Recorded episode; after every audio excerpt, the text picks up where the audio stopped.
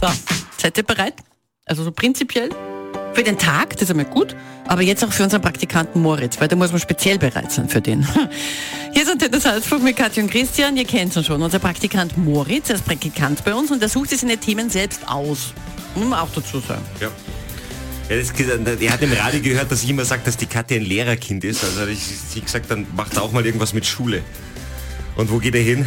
Zur Baumschule. Also Katja und Christian, ich bin da in der Baumschule Prötzner in Alif und neben mir steht jetzt der Meistergärtner, der Hans-Peter. Hans-Peter, lernen die Bäume bei euch eigentlich Englisch? Ja, hier und da schon. Ähm, mehr Latein, gell? aber ein bisschen Englisch können schon auch. Um Und, Latein? ja, weil die Pflanzen alle einen lateinischen Namen haben, dass sie sich untereinander verständigen können. Latein. Okay, klingt nach einem Plan. Und wo ist die Schultaschen? Schüdaschen, die müssen sie alle, wenn sie in der, wenn's kommen, alle bei mir angeben, weil Schüdaschen braucht man keine. Okay, aber Jausen kriegst, oder? Ja, Jausen gibt es schon halbe wieder. Was gibt's da zum Essen? Ja, Hornspäne. Schmackig. ja, Pfeile, was halt die Pflanzen gern haben. Okay.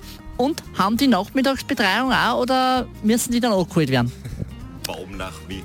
Ja, sie können eigentlich bis 5 Uhr da bleiben. Sehr gut. Und was sitzt auf einem Baum und winkt? Huhu. Okay, Also, welche Noten kriege ich jetzt von dir, Hans? ich sage halt einmal 1 bis 2. Eins muss man sich wirklich hart verdienen, habe ich auch nie gehabt.